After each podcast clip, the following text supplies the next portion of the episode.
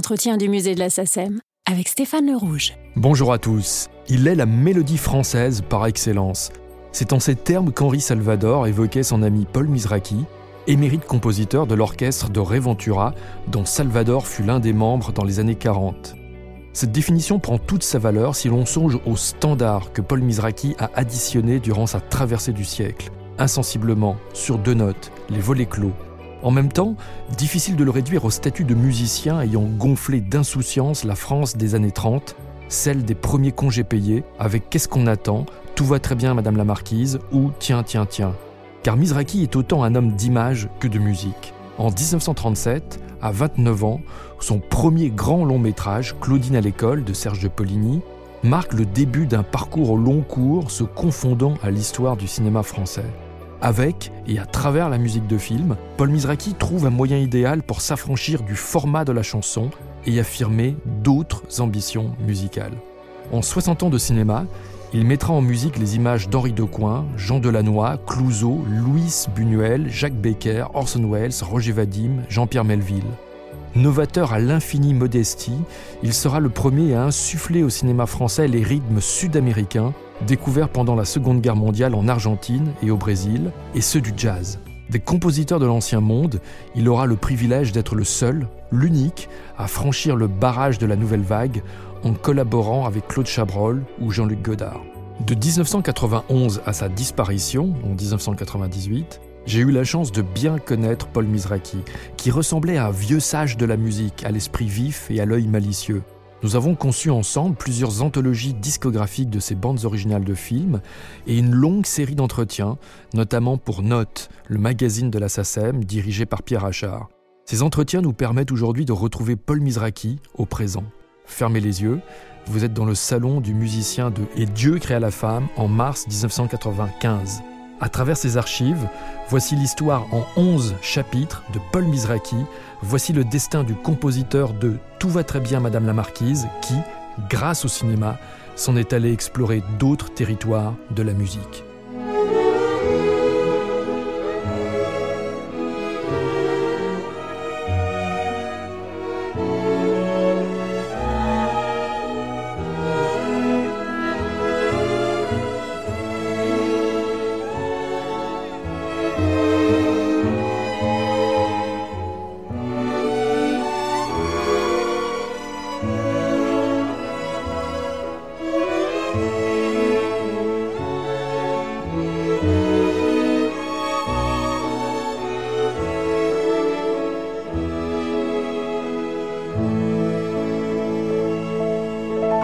Chapitre 1 Tout va très bien, Madame la Marquise.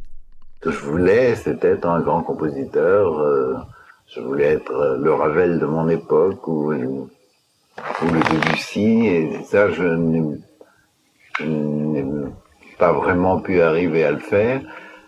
Mais en plus, comme euh, entre-temps la musique a beaucoup changé, euh, ça ne m'intéresse plus tellement de faire des choses très modernes. Alors je, je continuais, puis alors, de toute façon, ce sont les chansons qui se sont emparées de moi.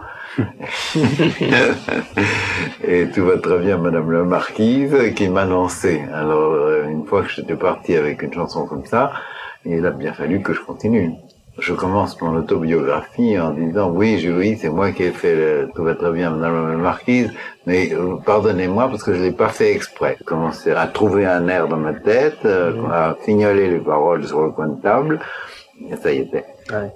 Et après, on, s'est mis à le jouer avec Raventura. C'était ce qu'on voulait, c'était avoir un sketch drôle.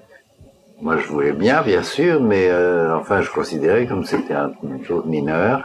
Je ne voulais pas être catalogué comme l'auteur de Tout on a. Non, c'est ce qui m'est arrivé et c'est ce qui a lancé ma carrière quand même. Alors, je ne peux pas être ingrat vis-à-vis de cette pauvre petite chanson qui a été mon, mon porte-bonheur.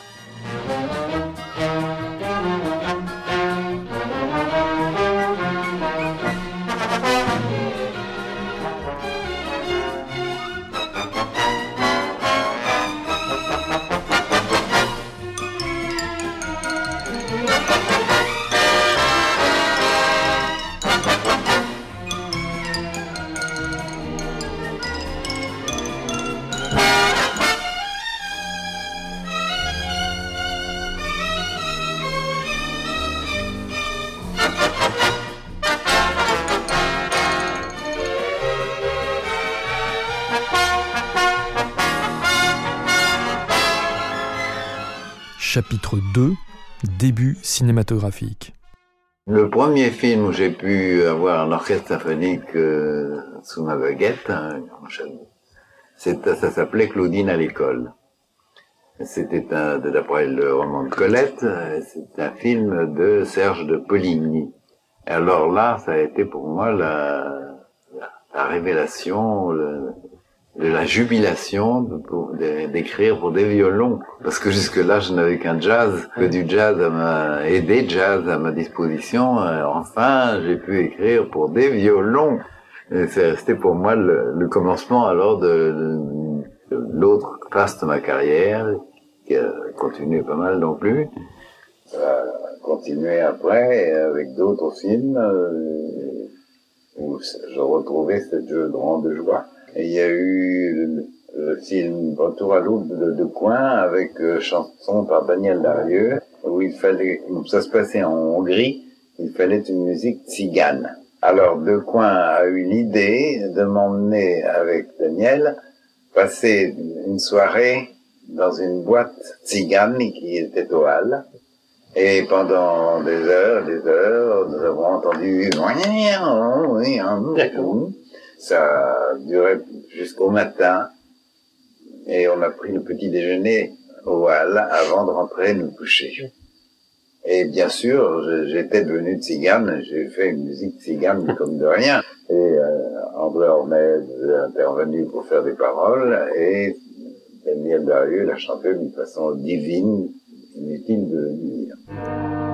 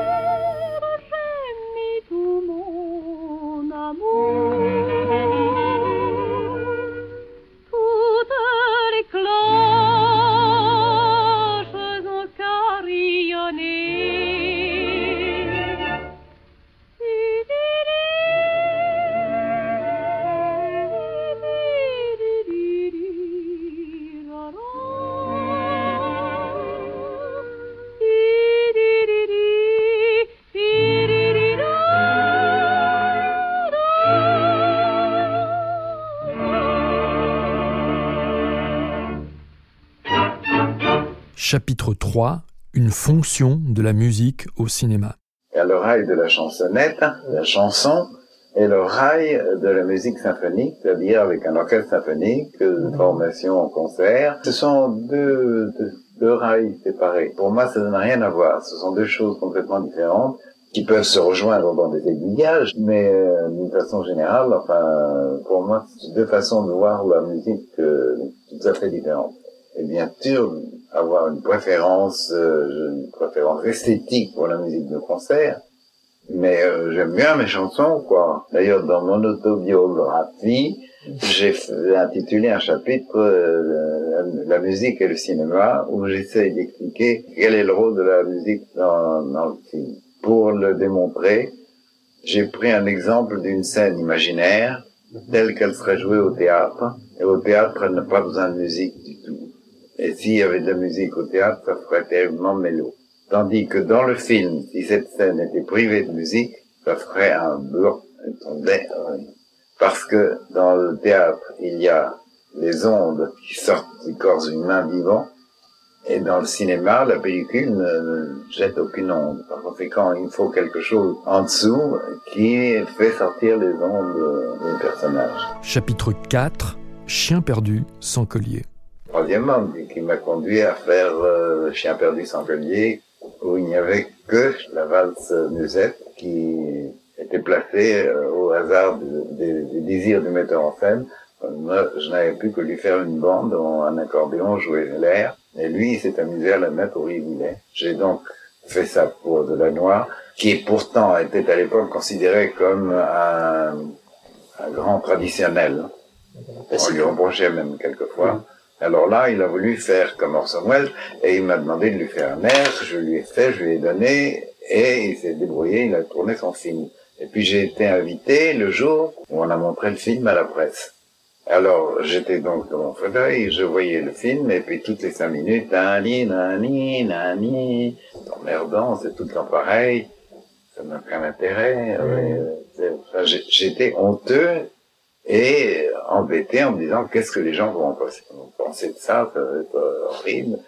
Et à la sortie, j'étais pas fier et je regardais mes pieds en sortant et puis tout à coup, je me suis senti pris par le bras et je me suis retourné, c'était un jeune journaliste euh, que je connaissais et qui me dit elle est charmante votre musique.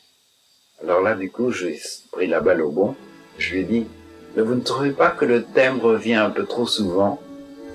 Il m'a regardé et m'a dit, quel thème?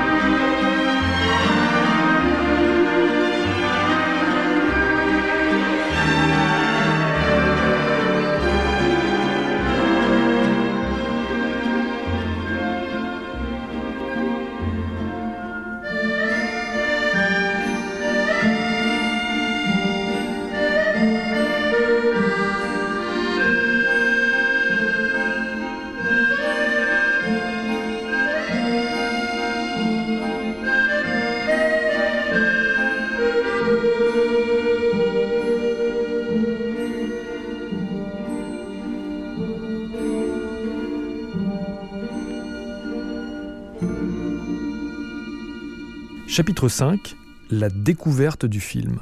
La première fois, je regarde le film euh, en spectateur. Ensuite, je le regarde une deuxième fois en prenant des notes et en notant tous les passages musicaux, la durée, les, les choses euh, à savoir. L'image est inspirante.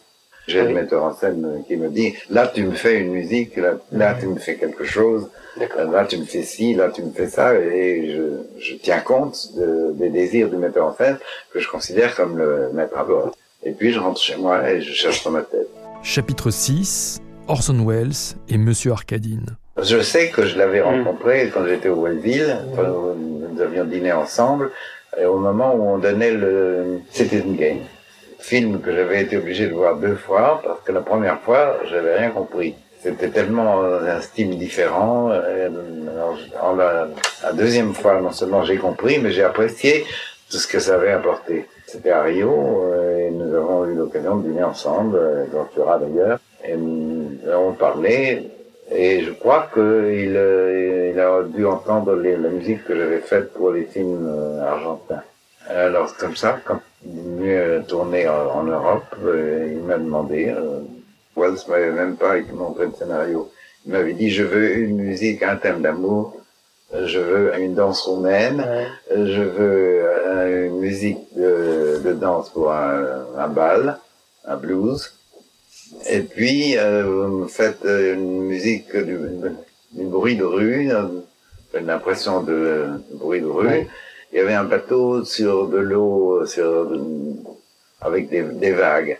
Alors il fallait accompagner ça, mais sans l'avoir vu. Il fallait être un novateur pour ça, et Wells, il faisait que ça, faire des choses nouvelles. Et alors, euh, on m'a fait composer cette musique avant de voir le film, euh, avant le tournage, et elle a été enregistrée avant le tournage. J'ai écrit directement et enregistré, et Orson Welles a dit, ah oui, c'est pas bien.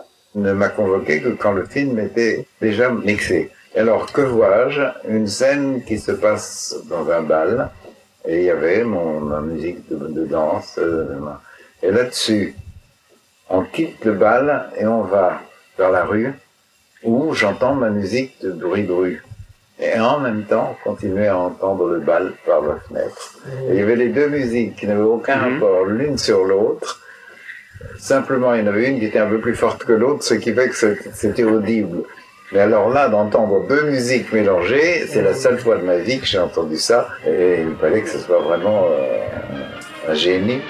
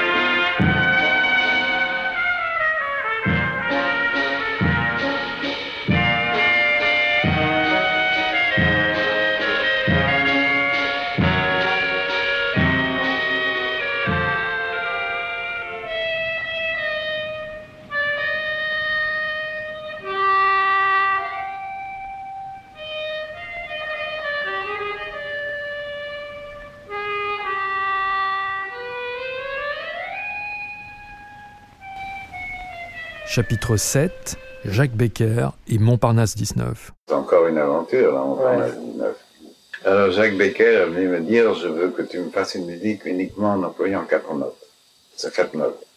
Alors euh, je dis Comment Ben oui, c'est pour montrer l'obsession éthylique de Modigliani. Pour les quatre notes, je peux pas faire quelque chose euh, pendant tout un film. Je dis Mais quatre notes, je pourrais rien faire. Et un peu inquiet quand il est parti, j'ai téléphoné à la production en disant il veut que je fasse un uniquement, euh, que j'utilise simplement quatre notes que je répète tout le temps. Ça vous paraît possible? Parce que si vraiment il faut que je fasse ça, moi je peux pas. Le, le producteur a dit tiens c'est curieux cette idée qu'il a, je vais lui en parler. Et alors là-dessus j'ai vu Jacques Becker revenir en mhm. tenant un grand disque d'une œuvre plutôt ancienne. Et il m'a dit voilà ce que je voudrais que tu fasses j'ai entendu une musique tout à fait classique. Il y avait un thème récurrent, mais autour de ce thème récurrent, il y avait... J'ai dit, ah bon Alors j'ai fait euh, musique sur quatre notes et c'est une de mes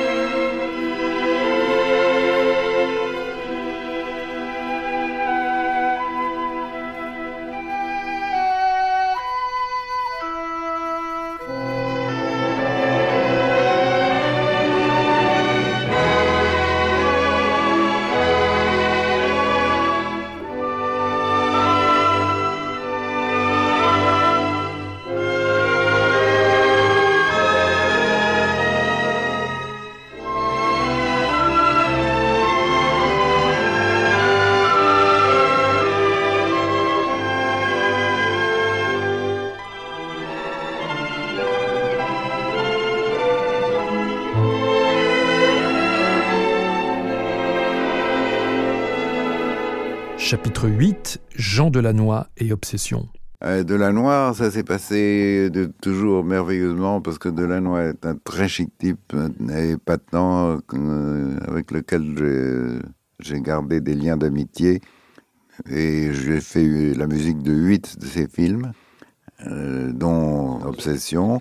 Mais dans Obsession, malheureusement, l'action se passe dans un cirque et j'ai dû, pour la circonstance, composer de la musique de cirque, ce qui n'est pas toujours très agréable à écouter si on ne voit pas l'action et si on ne voit pas les acrobates, les, roulements de tambour, euh, tout seul ne valent pas et vraiment l'audition.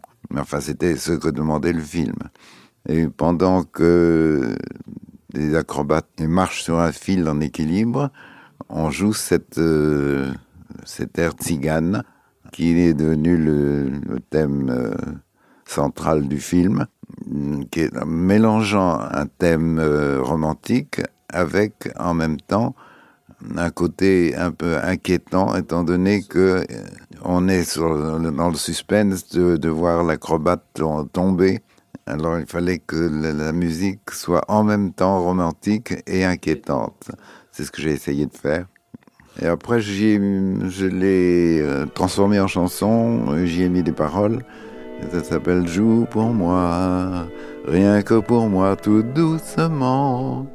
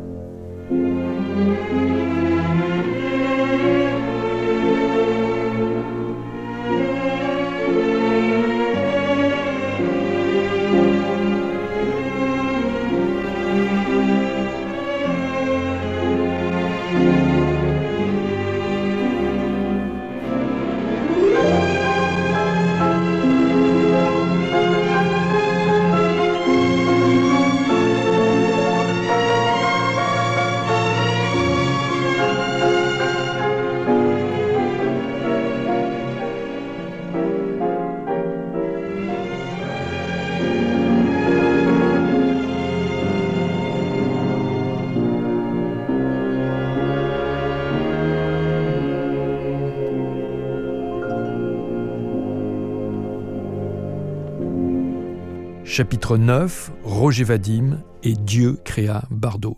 Quand j'ai fait la musique de Et Dieu créa la femme, j'avais déjà fait celle de En effeuillant la marguerite. Par conséquent, je connaissais déjà le personnage, du moins pas le personnage en tant que personne réelle, mais ce qu'elle donnait à l'écran quand elle était en train de faire un striptease ou des choses de ce genre-là, a une présence et un charme certain qui rendait d'autant plus valable sa simplicité à la ville. Parce que euh, on ne pouvait pas imaginer que cette nymphe extraordinaire sur l'écran pouvait à la ville être une personne comme tout le monde. Avant le tournage, il fallait faire euh, une répétition du mambo de Brigitte. Et puis ensuite, son grand numéro, euh, qui tout ça était enregistré à l'avance, de façon à ce qu'elle danse dessus. Et après, tout le reste du film, euh, je l'ai fait après, comme d'habitude, euh, une fois le film terminé. On s'est né de, l'image et, de Brigitte Bardot. Quand on connaît un peu Brigitte Bardot, on voit à peu près ce qu'on peut faire pour elle.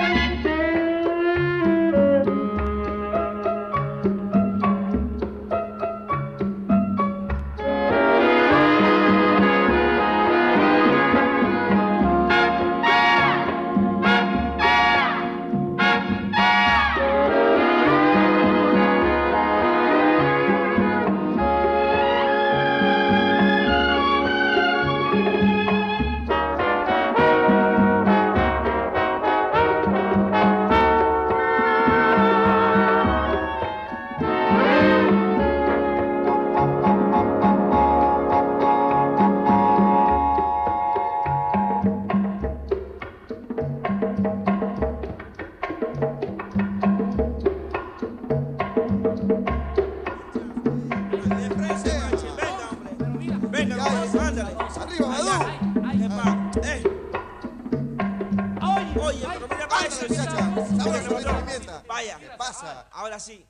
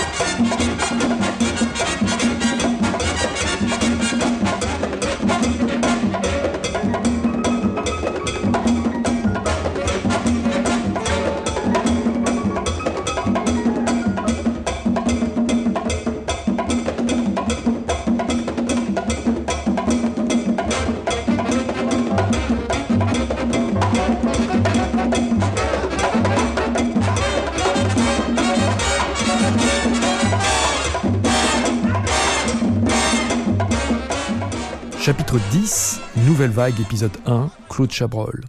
Chabrol était tout à fait un jeune débutant et que ça tombait à un moment où j'avais mm, pas mal de travail avec des metteurs en scène confirmés. Et quand on m'a demandé de faire de la musique pour euh, un petit débutant comme ça, euh, j'étais pas emballé. Et j'ai failli refuser de, jusqu'à ce que j'ai eu l'occasion de rencontrer Claude Chabrol en personne. Et alors je me suis dit, ah mais il a l'air intelligent. et alors j'ai fait confiance et j'ai... Et nous nous sommes fait confiance mutuellement et j'ai fait la musique du film Les Cousins après l'avoir vu et après l'avoir aimé parce que c'était un, bon film intéressant et original. Et ensuite, quand j'ai fait à double tour, alors là je me suis dépensé et j'ai fait certains morceaux d'accompagnement de film que je considère comme euh, parmi les meilleurs de, de ce que j'ai fait. Il y, avait un champ rempli de coquelicots que j'ai illustré avec euh, des, des, coquelicots musicaux. C'est assez amusant à entendre en même temps que poétique. Et c'est peut-être ça qui a fait dire au monteur que c'était du pléonasme. Une musique descriptive, mais venant en plus de l'image pour la compléter. Elle lui apporter un, sens, parce qu'en plus des coquelicots, il y avait un thème euh, très romantique en, contrepoint. Et les, les, deux mis ensemble euh, forment quelque chose que j'écouterai encore maintenant avec plaisir.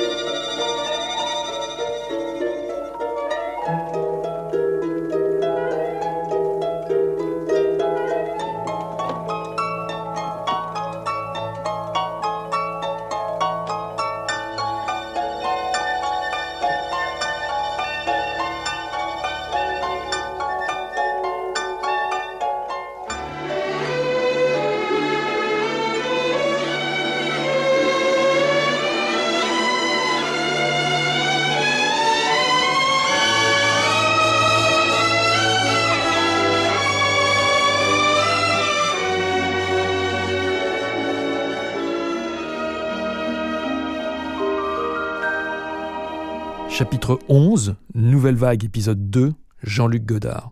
En général, le mixage de la musique d'un film est une étape assez curieuse parce que le compositeur est considéré comme un gêneur.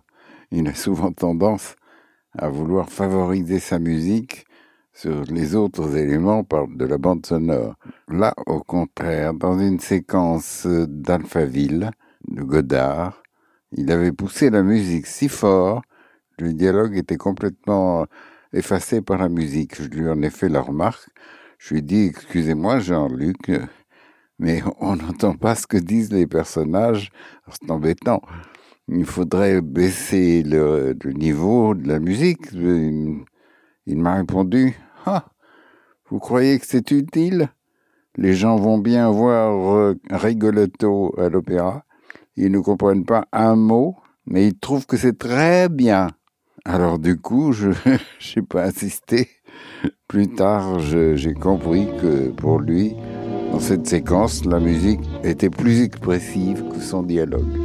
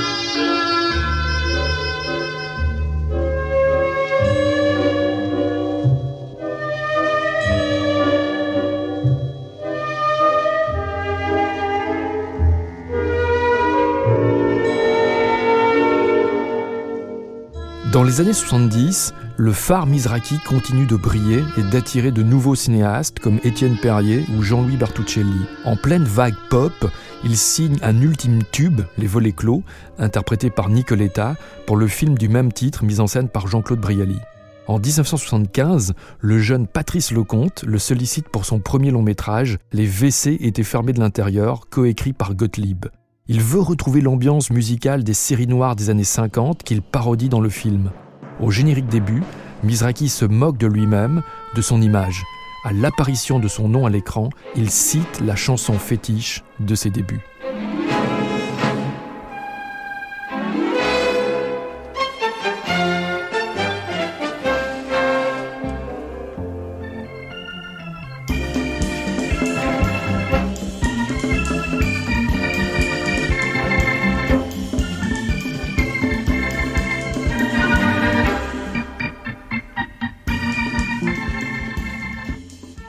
Ailleurs, Mizraki se passionne pour des questions d'ordre spirituel auxquelles il consacre plusieurs ouvrages dont L'expérience de l'après-vie, gros succès de librairie en 1974.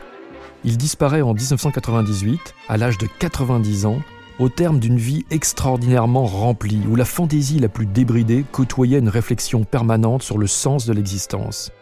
Il laisse orphelin une filmographie unique de 170 films, dans laquelle, par un savoureux contraste, le cinéma de Fernandel tend la main à celui de Jean-Luc Godard. Au terme de sa vie, Paul avait redécouvert une œuvre qu'il trouvait emblématique de son langage. Sur le thème d'amour du film Sans famille, il avait lui-même écrit des paroles pour en faire une chanson au charme impressionniste, L'étang. À 89 ans, Mizraki a eu un coup de foudre pour la version de cette chanson par Blossom Derry, chanteuse américaine au timbre de petite fille. Voici donc Sans famille, voici L'étang, c'est la quintessence d'un mélodiste prodigue à l'écriture chargée d'humour et de tendresse.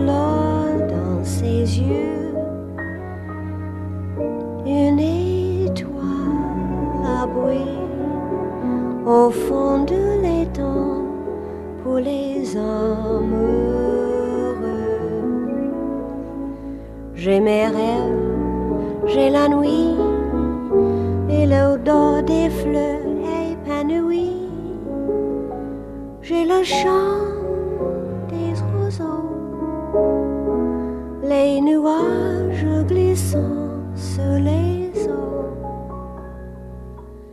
Et je viens m'attendre au bord de l'étang où la brume est bleue. Seul je songe et l'ombre s'étend dans la soif